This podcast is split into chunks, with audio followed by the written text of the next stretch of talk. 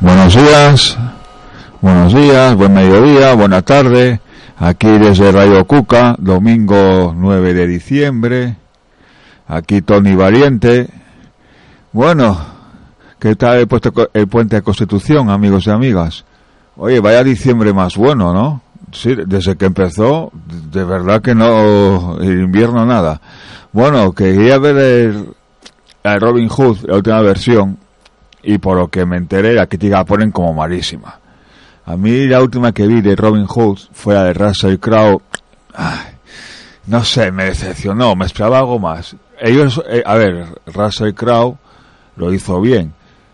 Y Keith Blanche, Keith Blanche, no sé si, no sé si se pronuncie bien, sí, que, eh, que hacía de Lady Marian, lo hizo bien. Luego, el que hacía de padre Robin, ay, más Bon Sidon, también lo hizo bien. Los actores lo hicieron bien, pero es que el guion falla mucho, a dirección. Es que le faltaba mordiente, es que, no sé, luego que llevan a los franceses, que es que el guion flojea, luego por, por qué ataca a los sajones, por qué ataca a, a los ingleses. Es que a mí me falló el guion, ¿eh? el, el guion de la película me falló, ¿eh? y la dirección lo, hacían como muy deprisa, no explicaban por, por, qué, por qué se traicionó a Inglaterra y sirvió y quiso servir al rey de Francia, al rey Filipo, por qué Juan confió en él y luego se dejó traicionar. Es que no sé, es que hay algo ahí que no encajaba. Y esta nueva versión debe ser malísima, porque lo, lo parecían como videojuego. Bueno, yo no la vi en cine, pero lo que leí en la crítica la ponen como pésima. Bueno, pues hablando de Robin Hood, pues nada, pues hoy vamos a hablar de Robin Hood. Tanto de las películas, como de la novela, como de la fábula, la leyenda. Entonces, el arquero de Sherwood. ¿Cuál es la verdadera historia que se esconde tras el mito de Robin Hood? Nadie duda del carácter legendario de Robin Hood. Aún más, aunque más difícil, es conformar, confirmar, perdón, su origen histórico. ¿Hubo un Robin Hood real?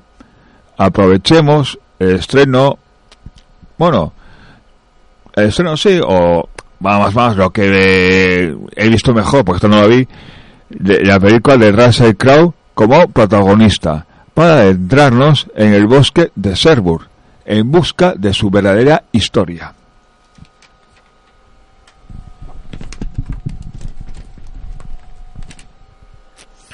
Las primeras noticias de Robin Hood que tenemos sur surgen de antiguas baladas inglesas y escocesas, muchas de ellas perdidas, que la tradición oral y los romances de los juglares cantaban a finales de los siglos XIII y XIV. En concreto, la primera referencia escrita la encontramos en la obra de William Langran Pedro el Labrador, que data del año 1377. En sus versos se habla de un jefe de una banda de forajidos que tenía en el bosque de Sherwood y en el de, en el Barsdale su morada. En esta obra, un personaje, el sacerdote Slot, dice recordar mejor las rimas de Robin Hood que sus propias oraciones. Otras de las baladas más populares, anónima y de época desconocida, es la de Robin Hood y Guy de Gisborne, pero también ha llegado hasta nuestros días Robin Hood, Linton John, Shade de Nottingham y Robin Hood el Rey, entre otras. Aún la más importante contra Juan de Austria que sacó la luz cerca de 1490, el famoso impresor inglés King de War. A lo largo del siglo XV también se escribieron historias, crónicas históricas que recogían las andanzas de Robin Hood. Una es las crónicas de Scotland de Andrew Wyton. Otros eruditas posteriores, escritas en latín, relatan asimismo las aventuras de este personaje, como de Walter Bower en cuyas aportaciones de John Fordham escribe sobre Robert, Robert Hooke. Bueno, más fuertes, más fuertes, más fuentes que fuertes, fuentes literarias.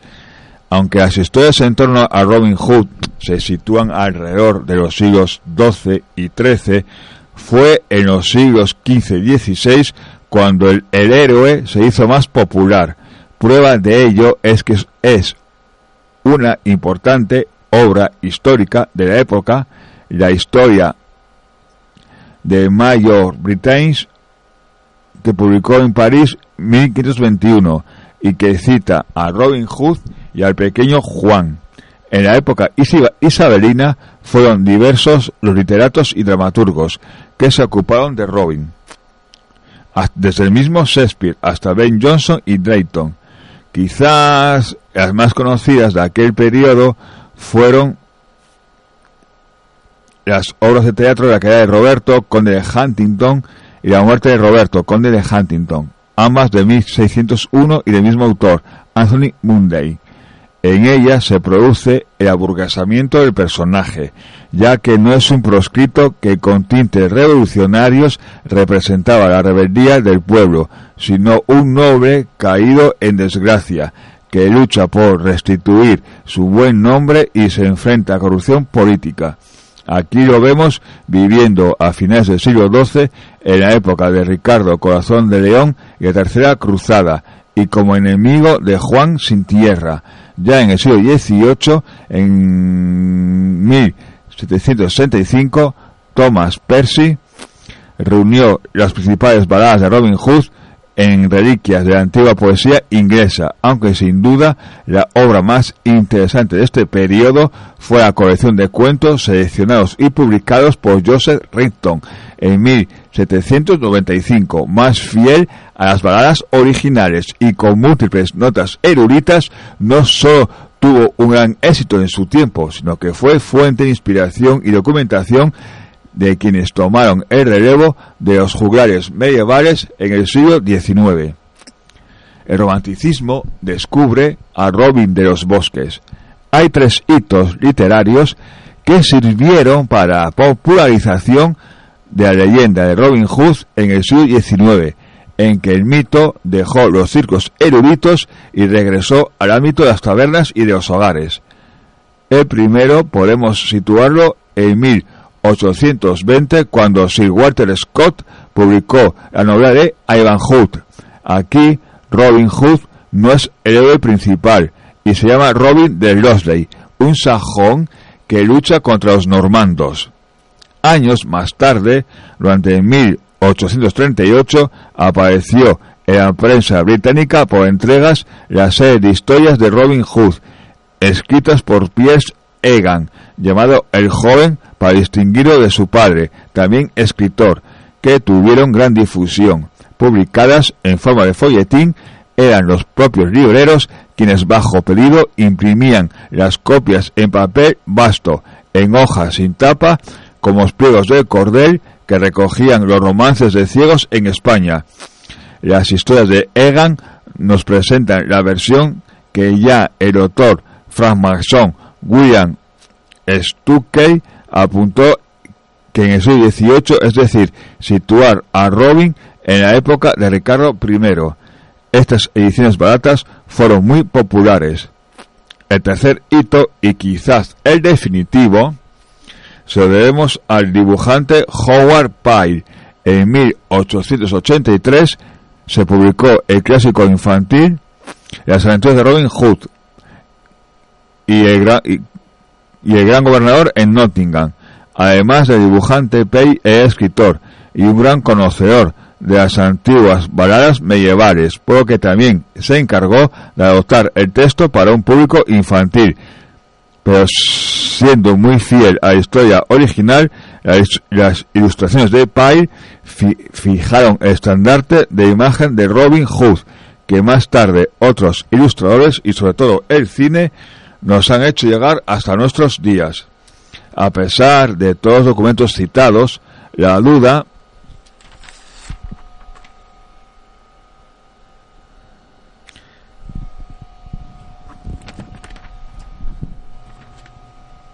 La duda persiste. ¿Existe, existe realmente alguien llamado Robin Hood? ¿En qué personaje se basaron los numerosos cantares de gestas y baladas medievales? ¿En qué época anterior se sitúan las, las andanzas de Robin histórico? Una dificultad añadida para concretar la existencia real del personaje es que los nombres o apodos de Robin Hood eran comunes en aquella época. Por ejemplo, se conservan registros penales desde el año 1226 en adelante, en los que aparecen numerosos ladrones con ese nombre. Además, Robin Hood era el alias que daban los tribunales a los delincuentes de los que se desconocía su verdadera identidad. Aún hoy, en el hora coloquial en Estados Unidos, a los fuera de la ley se llama Hood, de Holgun, matón, pero Hood antiguamente también era el nombre que recibían los que trabajaban la madera en los bosques. La versión que los novelistas románticos del 19 utilizaron con Robin Hood viviendo en la época de Tercera Cruzada, 1189-1192. Es una invención creada en el siglo XVIII por el anticuario William Stackley. Sin embargo, en 1852, el también anticuario e historiador Joseph Hunting situó a Robin Hood durante el reinado de Eduardo II, quien gobernó Inglaterra e Irlanda desde 1307 hasta 1327. Hunter cuenta que las baladas medievales se hablaba de que el rey y sus caballeros, disfrazados de monjes, decidieron limpiar el bosque de Sherwood de proscritos y se encontraron con un tal Robin Hood al que después concedieron el perdón y pusieron a su servicio. Pues bien, este autor se basó en dicho episodio ya que es sabido que Eduardo II viajó a Yorkshire y pasó por Nottingham en noviembre de 1323 para sofocar una revuelta de su primo Thomas, conde de Lancaster. Bueno chicos, un descanso de Robin Hood y música hasta ahora,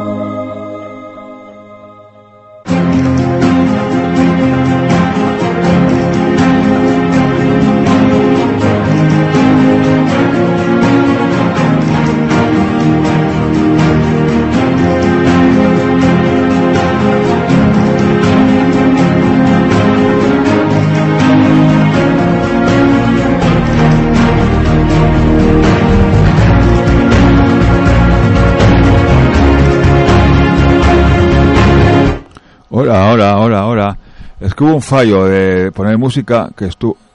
Sí, perdón, hubo un fallo de música que no sé qué pasó, que no soy yo. O sea que pido perdón, ¿eh? Sí, que se pone la música que habéis escuchado, música celta, pero suave, pero no sé qué, nada, que no se oía. O sea que pido disculpas. Vamos a seguir hablando de Robin Hood. Sí, bien. A ver si luego la música, en el descanso podéis oír música. a ver, Robin Hood en el cine. Desde las pioneras películas sin sonido de la década de 1910 hasta el último film dirigido por Ridley Scott y protagonizado por Russell Crowe, de blanco y negro al color, el personaje de Robin Hood ha inspirado variopintas obras de celuloide. No solo la literatura se ha ocupado del legendario héroe del bosque de Sherwood, Robin Hood, también en el cine y las series de televisión se han encargado de popularizar a este héroe romántico que nuestros abuelos identificaban con Errol Flynn. Más recientemente le han prestado caras a actores como Sean Connery, Kevin, Kevin Costner perdón, y Russell Crowe. Los primeros films sobre el personaje eran mudos. El más antiguo fue Robin Hood, dirigido por Charles Raymond y protagonizado por Andrew Bryan Blanc. Años más tarde llega a las pantallas Robin Hood de Alan Dwayne con Douglas Farby como productor y protagonista. En 1938 se conoció quizás la versión más conocida, Robin de los Bosques, mítica cinta comenzada a rodar por el discreto William Kaigrich y terminada por el excelente director Michael Curtis. Errol Flynn encarna a Robin Hood, Olivia de Havilland a Lady Marian y Basil Rathbone, el mejor Sherlock Holmes de la pantalla, da, da vida al malvado Guy de Ginsburg, que protagoniza un espectacular duelo final con Robin. Siguiendo la estrella de Errol Flynn, dos de las estrellas más rutilantes de Hollywood encarnaron también al famoso proscrito, un magnífico Sean Connery junto con Audrey Hepburn protagonizó Robin y Marian 1976 de Richard Leister. Kevin Costner por su parte se encargó de otra de las últimas versiones del mito Robin Hood, el príncipe de los ladrones en 1995, 91, perdón, con Kevin Reynolds y los actores María Elizabeth Mastrantonio y Morgan Freeman en los otros dos papeles principales. Robin Hood también cuenta con una versión animada que Walt Disney llevó a los cines en 1973 y que en la que los personajes son animales. Al señor de Sherwood le concedió un le un zorro e incluso una una sonora parodia, Las locas aventuras de Robin Hood, 1993, en el que el maestro del humor absurdo Mel Brooks realizó un gran trabajo. Kerry Elvis da vida a este particular Robin. Y el propio Mel Brooks actúa como un singular rabino. Russell Crowe, el héroe plebeyo. No podemos terminar este repaso a Robin Hood cinematográfico sin hacernos eco de, de la última versión del legendario héroe. Como, como artífices, el film cuenta con el mismo tándem que trabajó en Gladiador, Ridley Scott en dirección y Russell Crowe encabezando un reparto de lujo que incluye a Case Blanchett como Marion, William Hart, Mark, Mark Strong y Matt Von entre otros, con el fondo de la historia de amor entre Robin y Lady Marian. Este drama de acción no rehuye introducirse en las motivaciones filosóficas espirituales que mueven a sus protagonistas. En esta revisión de mito, Robin Hood no es un noble, sino un arquero plebeyo al servicio del rey Ricardo. A la muerte de su señor, el arquero se dirige al condado de Nottingham, donde pronto se enfrentará a un seis corrupto que esquilma a los ciudadanos con, con impuestos exorbitantes. Robin reúne a un grupo de mercenarios para enfrentarse a las autoridades locales, pero pronto ampliará sus miras para salvar a Inglaterra de sus malos gobernantes e impedir de ese modo una guerra civil.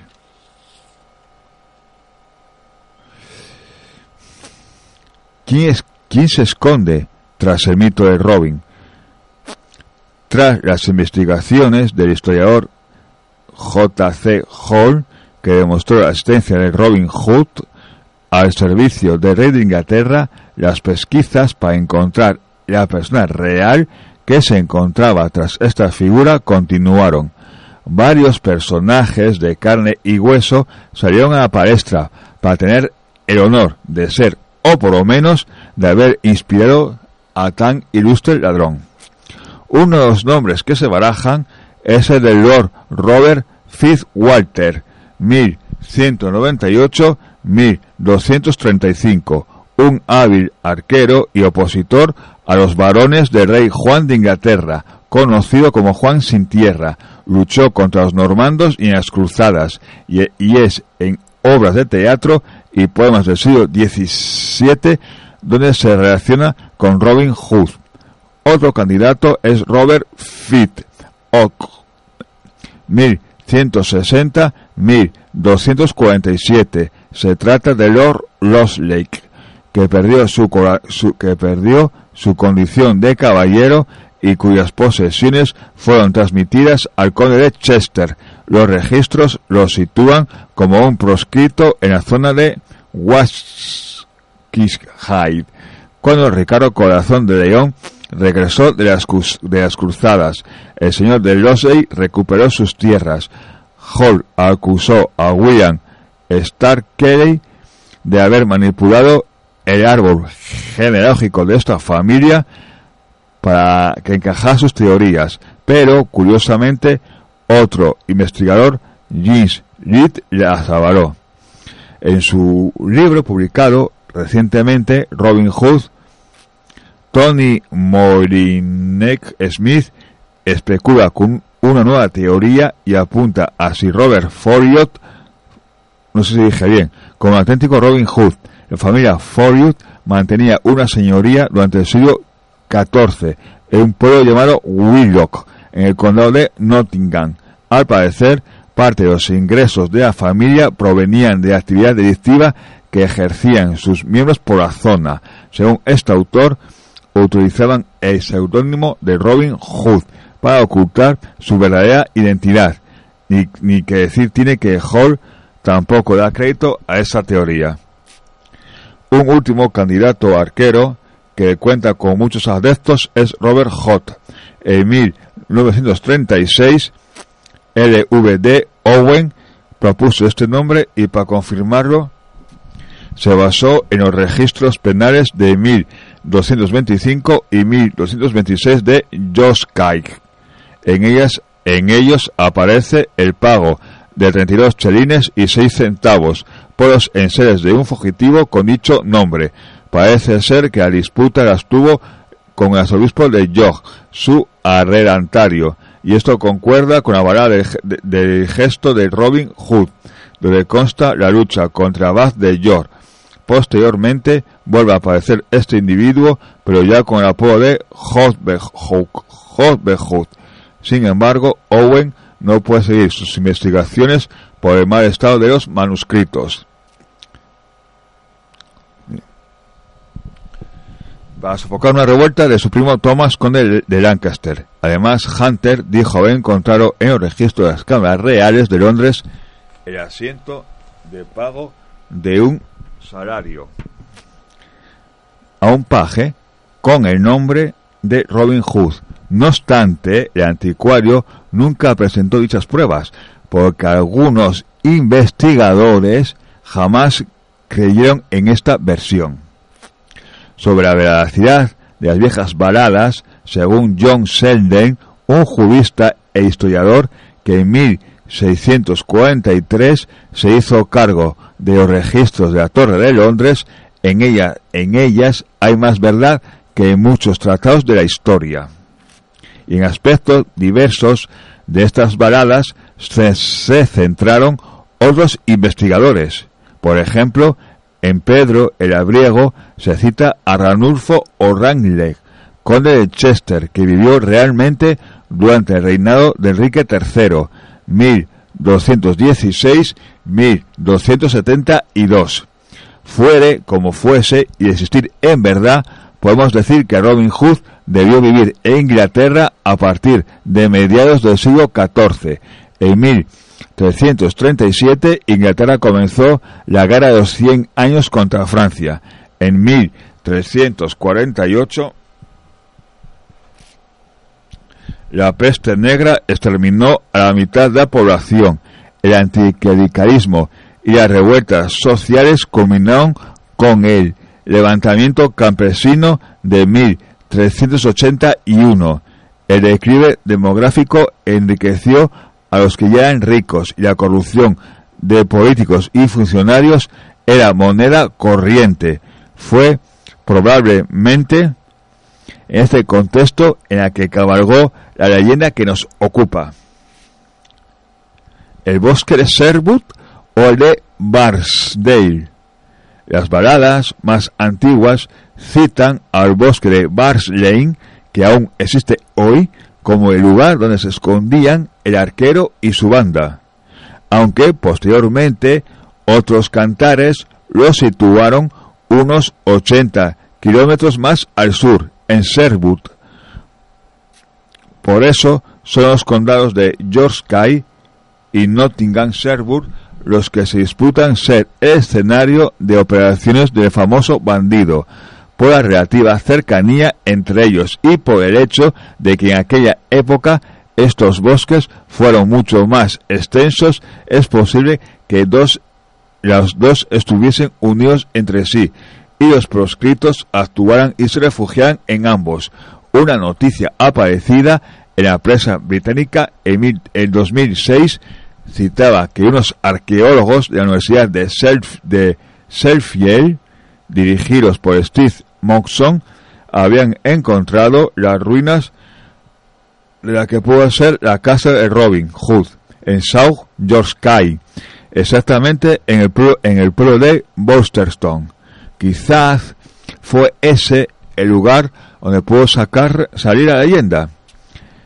En lo que sí parecen estar de acuerdo los historiadores es que los enfrentamientos con el ser de Nottingham son una constante en la mayoría de las baladas, por lo que podemos situar en Sherwood, convertido en bosque para caza real, después de la invasión normanda de 1066 como escenario de las andanzas del arquero. Además, hay que tener en cuenta que bosque era en la Inglaterra medieval también un término jurídico que marcaba una zona con leyes especiales para proteger los recursos de caza y madera.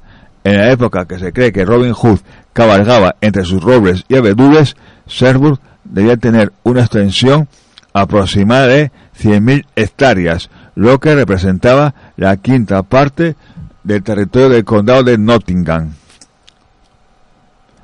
El caso Robin sigue abierto. Según la leyenda, Robin Hood no solo cazaba furtivamente en los bosques reales, sino que robaba y mataba a representantes del gobierno y de la iglesia. Dicen que repartía el botín entre los pobres y sus compañeros de correrías, que entre otros fueron Lytton John, Will Scarlett y el Socarrón, Fraile Tag, Lady Marian, el amor de Robin Hood. debió ser una incorporación tardía del siglo XVI. Marian, el amor de Robin, debió ser una incorporación tardía del siglo XVI, pero curiosamente, una sirviente llamada Marian y un arquero tocado con la caperuza son dos personajes de los antiguos valles folclóricos de esa zona de Inglaterra que celebraban la llegada de la primavera, dedicados al dios del bosque y a la madre naturaleza. Como el caso de otros personajes legendarios, el rey Arturo, por ejemplo, podría creerse que hay algún fundamento histórico, aunque oscurecido por la faula y la idealización. Los arcos ingleses medievales eran de una sola pieza, normalmente de tejo, al que daba forma un artesano experto. Las flechas se hacían con roble, abedul, fresno. Y todos los arqueros llevaban a daga.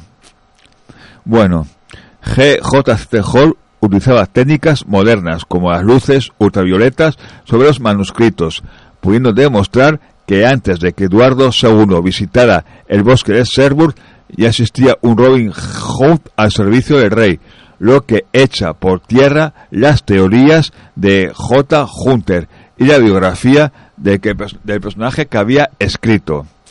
En el siglo XXI, el caso de Robin Hood todavía no se ha cerrado definitivamente. Quizás nunca podamos confirmar la existencia de este personaje, que fue posiblemente una creación legendaria compuesta por las identidades de varios personajes reales que en el tiempo y la transmisión oral fueron transformando. También es posible incluso que los orígenes de esta historia aún sean más antiguos de lo que, se cree y se enraidecen en las tradiciones druídicas y de época romana como Artorius. Porque lo que sí está claro es que esta figura arquetipa del rebelde como símbolo de libertad ha cruzado los siglos y se ha quedado entre nosotros en el ideario universal, más allá de, más allá de donde la, la, toponimia y los bosques nos dan noticia de su existencia. Bueno, chicos y chicas, amigos y amigos de Radio Cuca, un descanso y hasta ahora.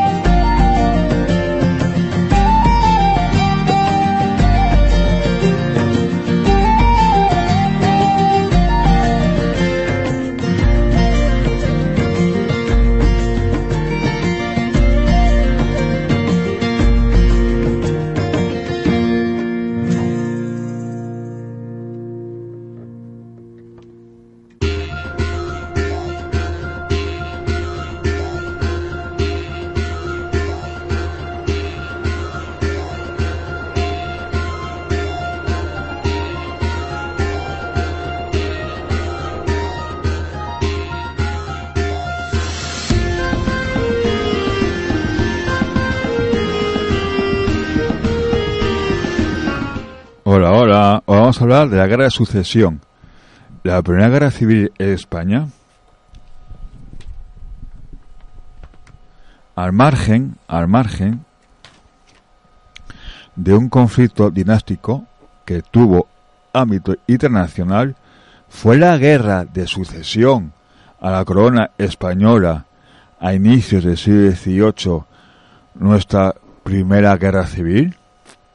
Podemos considerar la guerra de sucesión 1705-1714 como la primera guerra civil en España, en tanto que enfrentó a dos concepciones distintas de la política, a pesar de que ambos partidos, el filipista, integrado por los seguidores de Felipe de Anjou, y el austracista por los partidarios del archiduque Carlos de Austria, contaron con adeptos en todos los territorios de la monarquía. Las posturas se focalizaron territorialmente. En efecto, Felipe V contó con un apoyo amplio y decisivo en la corona de Castilla, mientras que Carlos III, el archiduque austriaco, lo recibió en la corona de Aragón, aunque hubo seguidores de la causa contraria en Carabando, por cuya razón los disidentes fueron perseguidos en ambos lados. Pero vayamos por partes. Antes que nada, debemos aclarar que la guerra de sucesión a la corona de España fue un conflicto internacional, circunstancia que resultó determinante desde, desde los albores de la contienda hasta su conclusión. En ella se dirimió la disputa por la hegemonía europea y americana entre las provincias del norte, Inglaterra y las Provincias Unidas y la gran monarquía continental Francia. La salud precaria y la falta de descendencia de Carlos II, el último de las Austrias, espoleó sus apetencias expansionistas sobre un imperio hispánico en crisis. Un enfrentamiento político más que dinástico. En efecto, fue una guerra tan universal como no se ha visto nunca, en palabras de la austracista Arente de Castilla, que se libró en Europa y en América. Dos datos dan cuenta de su magnitud. El coste humano se calcula en un millón doscientos mil personas. Y en momento de mayor intensidad, en 1710 se llevan combatiendo cerca de 1.300.000 soldados. La muerte de Carlos II el 1 de noviembre de 1700, después de haber nombrado sucesor en su testamento a Felipe de Anjou, nieto de Luis XIV, rey de Francia, acrecentó la inquietud de las monarquías marítimas ante las amenazas de una monarquía universal borbónica. No les faltó motivo para ello. La inmediata ocupación de los Países Bajos por el rey de Francia, su negativa a renunciar a la unión de ambas coronas borbónicas, así como la creación de la Compañía de Guinea, que monopolizaba el comercio de esclavos con América, les alentó a, formalizar la Alianza de la Haya en 1701. Acto seguido, los aliados Inglaterra, Provincias Unidas e Imperio Germánico declararon la guerra contra Francia en mayo de 1702. Pronto aquel conflicto internacional dio paso a una guerra civil en España, una guerra supercivil, según el filipista Melchor de Macanaz, entre los partidarios de los dos continentes. Contendientes, perdón, ¿qué continentes? Contendientes. De poco sirve intentar explicar ambas apuestas por motivos puramente dinásticos, ya sea a favor de la Casa de Borbón o de los Habsburgo. Las razones que impulsaron a los respectivos grupos dirigentes son complejas y tienen que ver principalmente con supuestos políticos y también con proyectos económicos, aunque la religión no dejó de interferir a lo largo del conflicto y constituyó, y constituyó una operación común que daba cobertura a la causa política, tiñéndola de cruzada. En suma, entraron en Iza dos concepciones distintas sobre la política, fruto, fruto de desarrollos seculares que permitieron cristalizar modelos institucionales, normas políticas y actitudes hartos diferentes.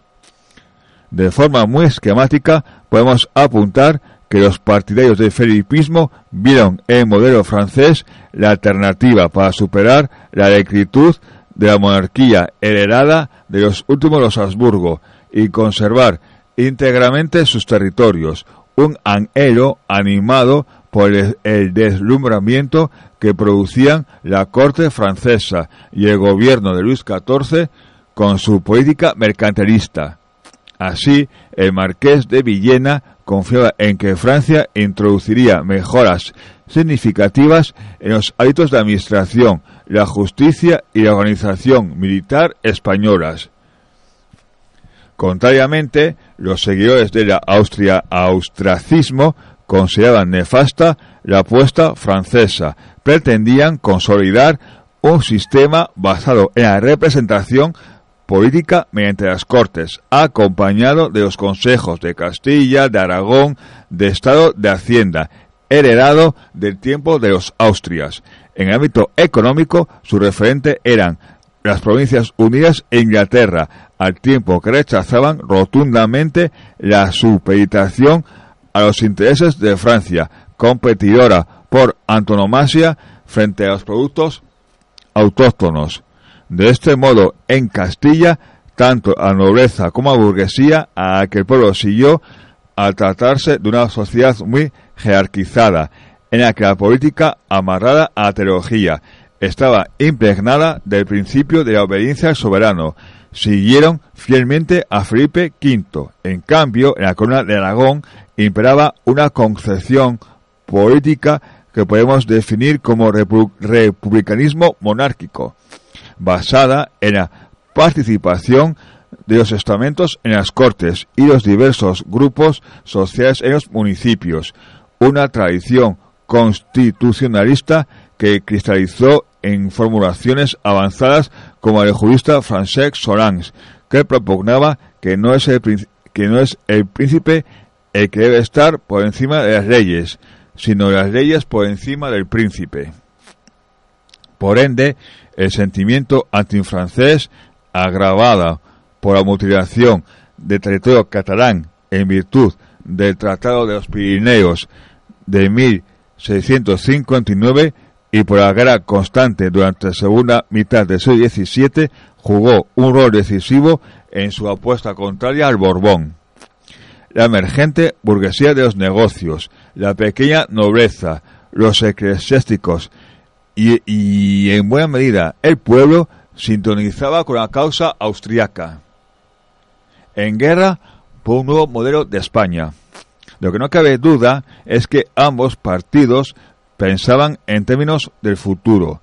Los felipistas albergaban la esperanza de que la Casa de Borbón enderezaría España aun a costa de asumir los riesgos de la implantación de sus, motos de, sus métodos de gobierno, nada acordes con la tradición y el estilo de gobierno hispánicos. Así lo entendió el cardenal Portocarrero, que lideró la transición de los austriacos de los austrias a los borbones, mientras que, mientras que a juicio de los austracistas el modelo de los austrias depurado de sus diferencias constituía la mejor alternativa para asegurar, para asegurar la autonomía política y económica frente a la insaciable avidez francesa, que decían pretendían convertir España en una mera provincia de su reino.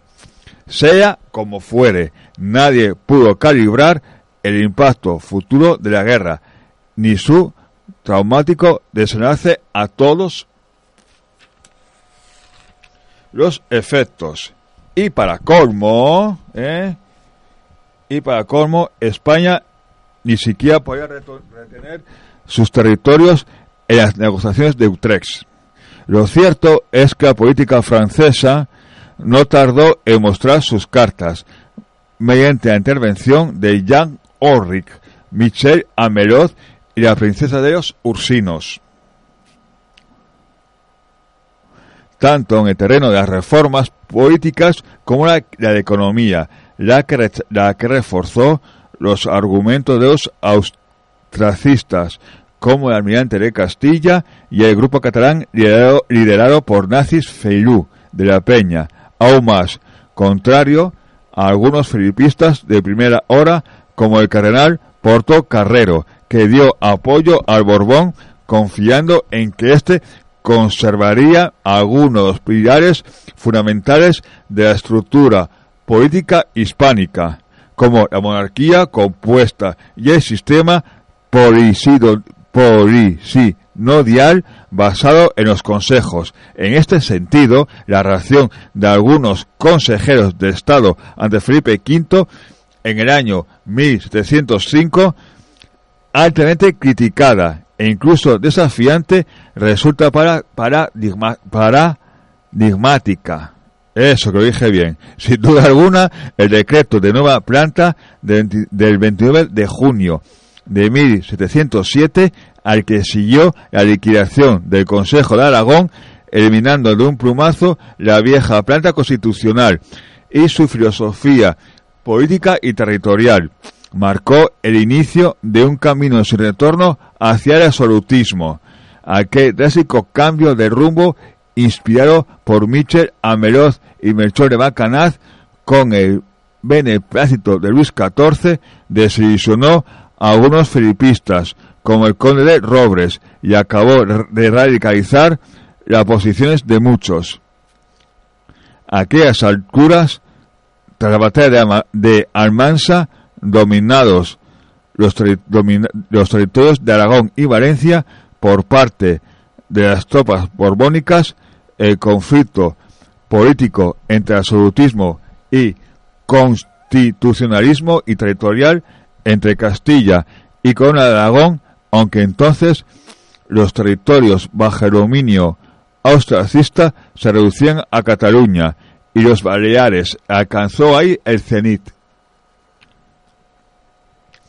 Las encendidas proclamas de uno y otro bando, dando lugar a una guerra de la pluma que se libró en paralelo a las armas. Entre la opinión pública daba cuenta de ello. Así, según reza un impreso filipista, Cataluña, la, obediencia contra la ley negó a su rey, porque en ella no, hay más ley que la de su convivencia. Mientras desde Cataluña se alzaban algunas voces para recordar a los castellanos cuyas libertades se habían esfumado en Villalar, con la derrota de los comuneros en 1521, que se hallaban sometidos al despótico poder de sus depravados ministros, que se habían conducido a la más dura esclavitud, cuyo resultado se traducía, se traducía en un sinfín de pechos y de cargas que abrumaban a los vasallos, agravados a partir de la política francesa, sirviendo de ley su absoluta voluntad.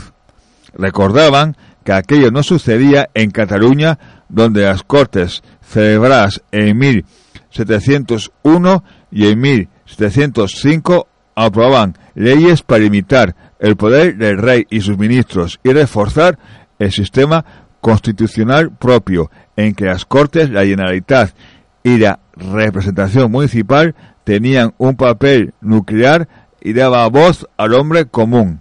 Pero a pesar de aquel enfrentamiento en cada territorial, debemos retener que los impresos austracistas de la Barcelona resistente de 1713, 1714, ya sin contar con el apoyo de los aliados, en lo que se justificaba la lucha por la patria y sus libertades, invocaban la defensa de libertad de España, en la línea de lo que la monarquía compuesta de los Austrias, de carácter federal, finiticada en 1707. No penséis que nuestra animosa resolución se reduce al angosto de, de nuestros límites, sino que aspira a acabar libertad de nuestra península, proclamaba uno de los textos más revelantes publicados entonces. El primer gran exilio. En todo caso, tanto el nuevo orden político que se impuso, basado en el absolutismo y el unitarismo, eliminación de los viejos ordenamientos territoriales y vaciado de poder o eliminación de los consejos, desarborando el sistema político en la militarización y la imposición de elevadas cargas tributarias en la corona de Aragón, certifican el carácter indiscutible de guerra civil de aquella gran contienda motivada por un conflicto dinástico. También, claro está, la implacable y larga represión que se cebó sobre los vencidos, ejecuciones, prisión, secuestro de bienes, primer gran exilio español que afectó entre 25.000 y 30.000 personas.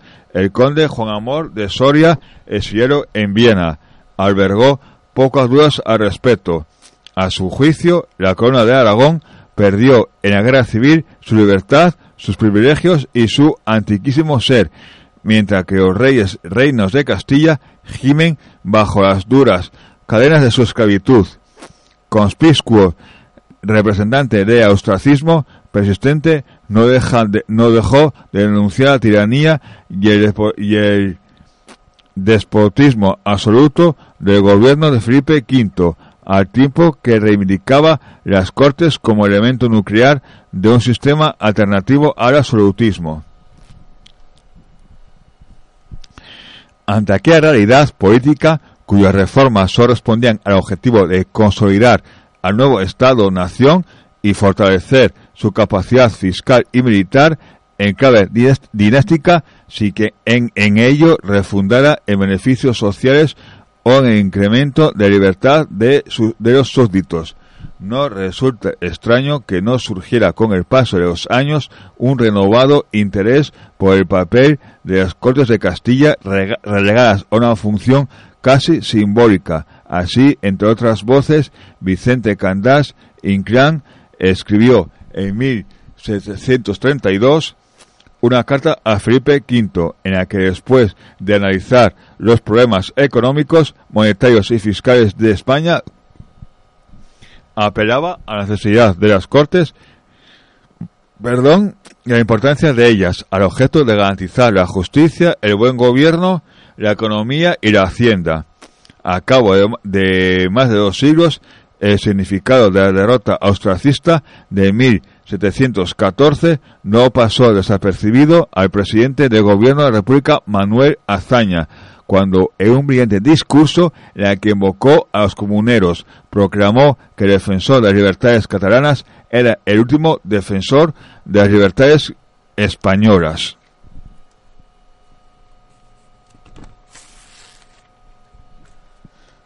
Bueno, un descanso y hasta amigos míos.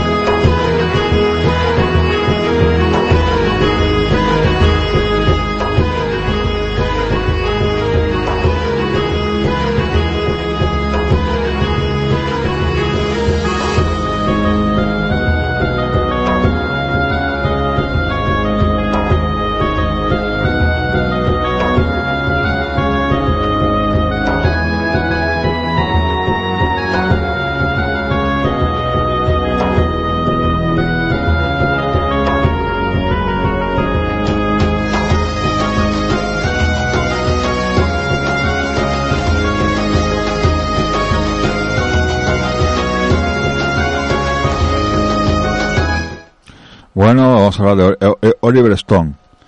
El fin de eh, hizo Alejandro Magno, ¿no? Oliver Stone. Con Craig perdón, Colin Farrell de papel Alejandro Magno. Y Hielo Leto como de su amigo Festión.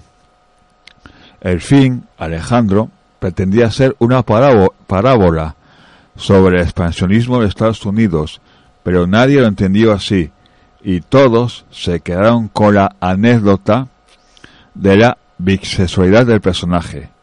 Oliver Stone, director de tantas películas que retratan la historia de los Estados Unidos, regresa a la actualidad con la zona en parte de Wall Street, un film que de alguna manera predijo la actual crisis económica. El hombre terrible de cine, de cine in USA se confiesa y nos cuenta sus entidades como cronista del siglo XX y del siglo XXI.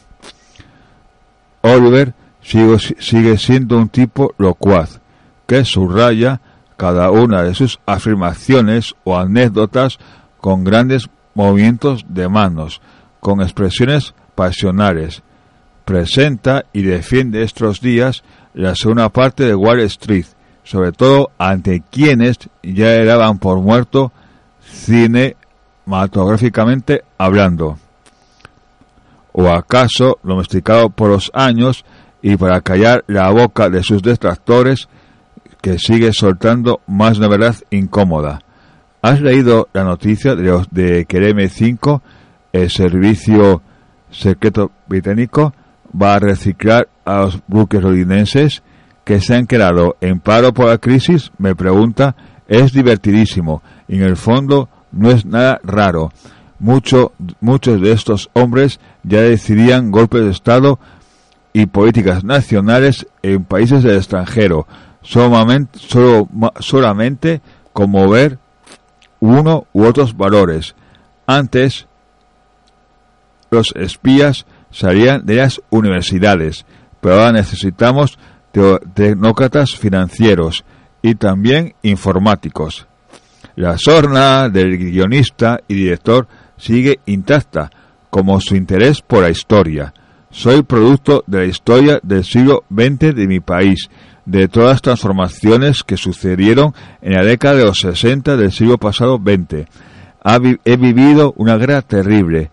He viajado a los infiernos y a la cultura de las drogas. He asistido al nacimiento de la contracultura. He visto asesinar a un presidente, a Martin Luther King, a un candidato a la Casa Blanca. Y todo eso desapareció con el materialismo de los años 80, con el cinismo, con el cinismo de nuestros políticos. Demasiadas cosas. Puede que en el fondo solo sea un tipo viejo. Tampoco tanto. William Oliver Stone nació en 1946 en Nueva York. Su futuro parecía encaminarse a Wall Street, donde trabajaba su progenitor. Pero un carácter díscolo. Creo que fui tan rebelde y denostado como George Bush hijo, pero al menos no tengo que purgar mis pecados con un confesionario o declarando la guerra a un país oriental, me cuenta. Hizo que prefiriera escribir historias para el cine y la juerga. Abandonó sus estudios en la Universidad de Yale para alistarse en el ejército. Su destino, Vietnam, punto, de inflexión de su vida y posterior acicate de su obra cinematográfica. Cartas desde el infierno. Es imposible separar el servicio bélico de Stone en Vietnam de sus características y obsesiones como cineasta.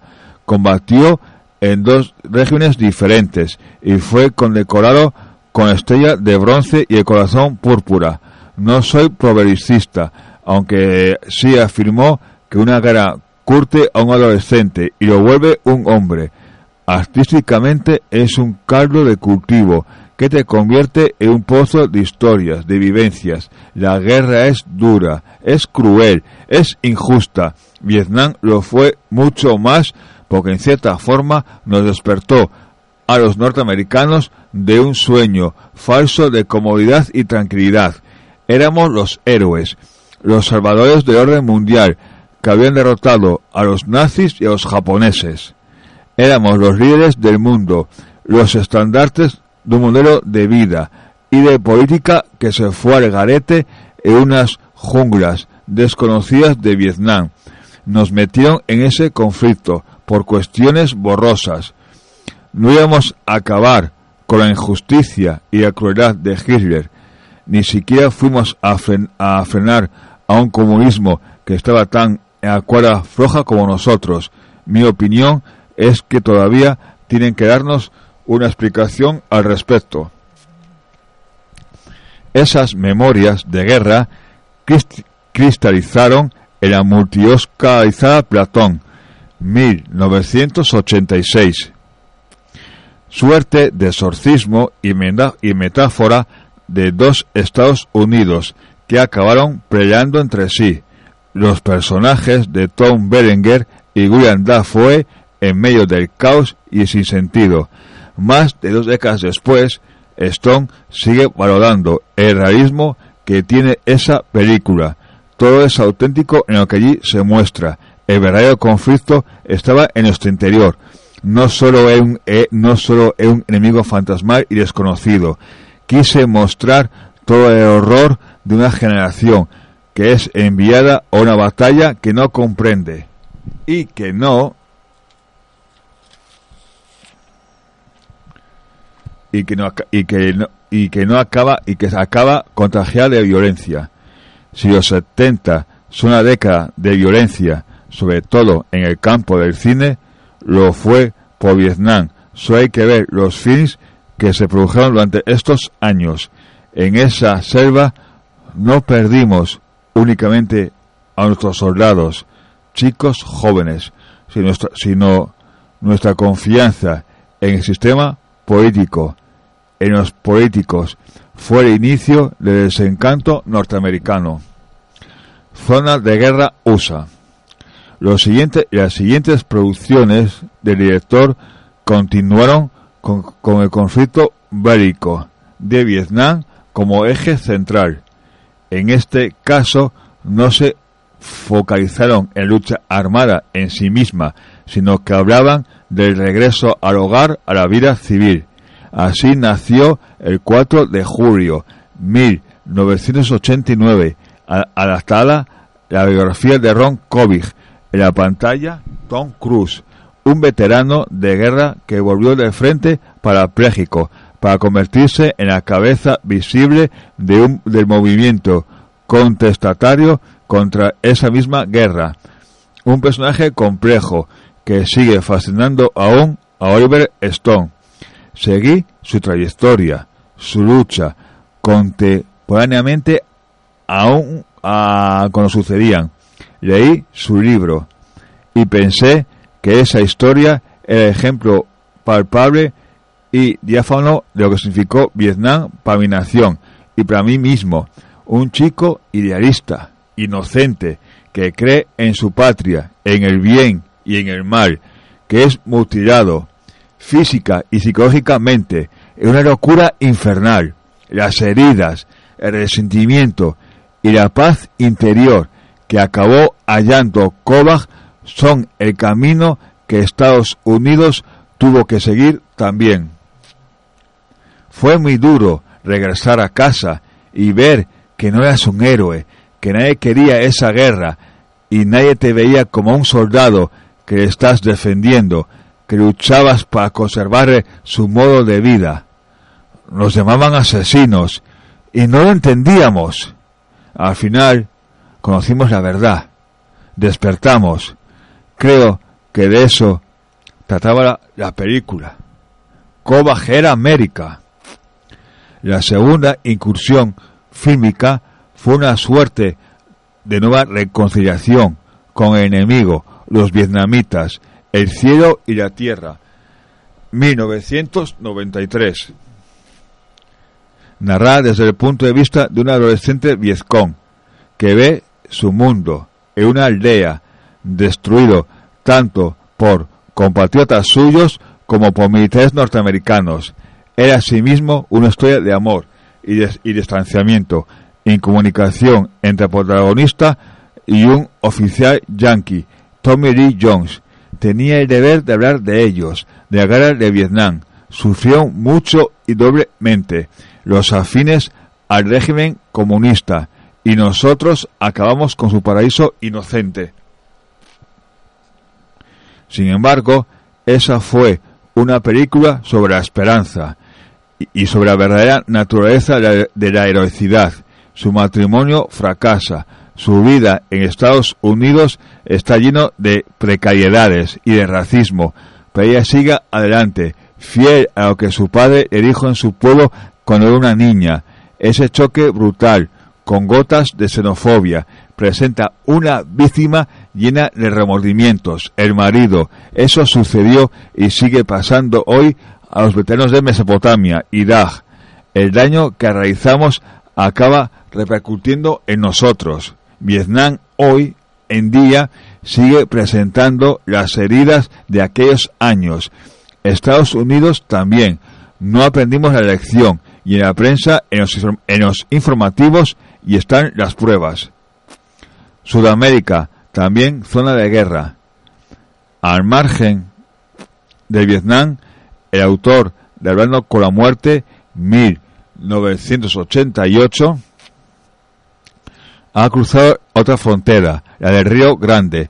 Su primer largometraje destacable, ya que significó una crítica al intervencionismo norteamericano en Latinoamérica, en Salvador, 1986. Paseaba de manera nada complaciente por El Salvador, sus escuadrones de muerte, sus militares adiestrados y adoctrinados por sus homónimos norteamericanos, y un sacerdote asesinado por defender la libertad.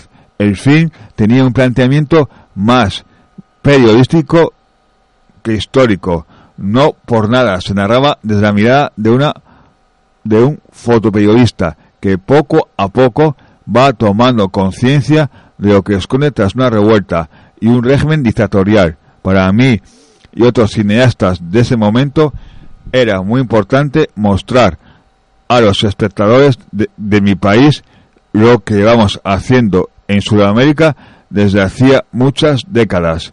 En el caso de Chile no fue algo aislado. Nicaragua, Panamá, El Salvador, etcétera, son manchas negras en nuestra historia. El caso de estos países latinoamericanos es muy interesante, en especial para alguien como yo. Son tierra de revoluciones, pero también de miserias, grandes y abismales, y abismales diferencias sociales.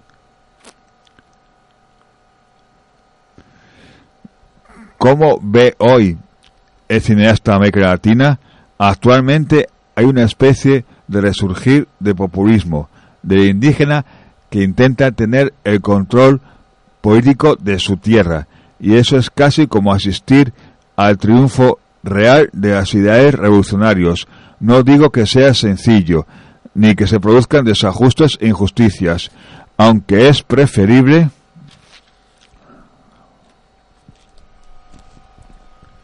eso que tener un gobierno títere de Estados Unidos. En este sentido, otro de los proyectos recurrentes de Stone es su, su idea de llevar al cine la vida del, narcotraficante Pablo Escobar. Tengo el guion escrito, tengo en mente a Javier Bardem para el papel, por eso sigo insistiéndole cada cierto tiempo hasta que se de mí. Lo que falla es la producción y financiación. Me gustaría llevar a, cabo más temprano que tarde. No desistiré de intentarlo. El narcotráfico, que aparece en otros dos films que organizó, El precio de poder y Manhattan Sur, es algo crucial para comprender en su totalidad y complejidad la Sudamérica de este siglo y orden económico mundial, claro. El amigo que vino del norte, cuando el pasado festival de Cannes vino a desfilar por la alfombra roja al cineasta junto a un extrovertido y provocador Hugo, Chávez, no pudimos más que sonreír ante la intacta voluntad del Mosca Cojoner realizador. Era el documental de 2009 en que se presentaba y que no tiene todavía distribución en España y en él Stone no daba voz únicamente al presente Venezuela, sino a, sus colegas del continente, Cristina y Néstor Kirchner, Evo Morales, Lula, Raúl Castro. En esencia, eran simplemente eso, dar voz a unos políticos, unos dirigentes que están anatemizados en Norteamérica. El mayor peligro de fanatismo, de la xenofobia, es el desconocimiento. Mi cámara y mis preguntas se ponen en la piel de cualquier ciudadano que quiere saber cómo son esos presidentes a los que se ridiculiza en las cadenas de televisión norteamericana. Quería que nos expusieran sus causas, sus programas, que veamos lo que estaban haciendo en esos países, porque sea para bien o para mal, compartamos o no lo que llevan a cabo y cómo llevan a cabo. Estamos condenados a entendernos con ellos. Sé que se me critica por ello y no lo acepto. Hago uso de democracia y de derecho a informar o ser informado. Las críticas ya venían de lejos, concretamente de dos documentales de, de coproducción española que se estrenaron en cine y en los que se pegaba como una lapa a ese presunto Lucifer, barbudo latino, llamado Fidel Castro. El documental por Fidel 2002 y Comandante 2003, complementados con una especie de magic, de o ácido llamado Persona, no grata 2003. Configuran un acercamiento a uno de los personajes más destacados de la historia del siglo XX. El castrismo nunca fue perfecto. Nunca. Pero se ha satanizado demasiado a Fidel y se ha castigado injustamente a Cuba con el embargo la transición hacia la democracia moderna en la isla. Pasaba por no aislar al exterior del progreso. Fidel no es un monstruo. Tiene luces, tiene sombras, virtudes y defectos. Pero es un político muy inteligente. Me enorgullece haber sido el último cineasta que firmó sin censuras de ningún tipo. El futuro de Cuba es el nuestro también y espero que entre todos ayudemos a que sea positivo. Los presidentes norteamericanos y como Obama llegamos a relación cinematográfica de Oliver Stone con los presidentes de Estados Unidos en Nueva York ha dedicado, películas a John Fitzgerald Kennedy, JFK 1991, Richard Nixon 1995 y George, George Bush Jr. W 2008. ¿Haría algo similar con Obama? Le preguntó. ¿Por qué no? Su trayectoria y elección ya es de, ya es de por sí toda una película, muy al estilo triunfal que guste en Hollywood. No obstante, prefiero esperar a ver qué puedo hacer en estos momentos difíciles, si sus buenas intenciones logran, llevarnos a una nueva era. ¿Cree que el primer presidente negro de USA lo tiene complicado? Hay muchos intereses en contra, y no me refiero a los publicanos. Ojalá represente una luz entre tanta oscuridad se compara con Kennedy y él, y él no es el primero que alimenta esa similitud. JFK, la película era la investigación sobre cómo nos arrebataron un sueño trágicamente. Es la lucha de un hombre íntegro, Jim Garrison, interpretado por Kevin Costner, por descubrir la verdad en el magnicidio. Si el Kennedy, que aparece en el film, es el real, el material de archivo es porque no quería ficcionalizarlo, perdón. En cambio, con Nixon sí que tenía sentido mostrar un personaje sasperiano, contradictorio, como fueron sus años de mandato. Y Bush, bueno, mm, fue alguien muy dañino en su ignorancia. El 11S es culpa mayoritariamente suya. Con el 11S dijimos adiós al siglo XX y empezó una, una nueva era. Sí, la guerra de las torres marcó una nueva era, un nuevo periodo histórico, lleno de, incertidumbres, lleno de miedos. Bueno, amigos y amigas de Radio Cuca, estoy hablando de Robin Hood, un poco de Albert Stone, un poco de, de Media. Bueno, pues que tengan un buen domingo de, de sí, un buen domingo. Ya, acaba el puente. Les deseo un fuerte abrazo y bueno, ya nos vemos la semana que viene. Espero que antes, antes la semana que viene nos, nos- me ponga a hablar de otros temas que me gustan, de historia, de cine, documentales.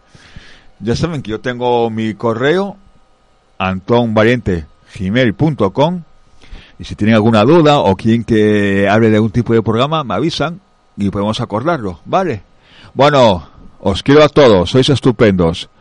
Un abrazo y hasta luego. ¡Feliz domingo, campeones! ¡Adiós!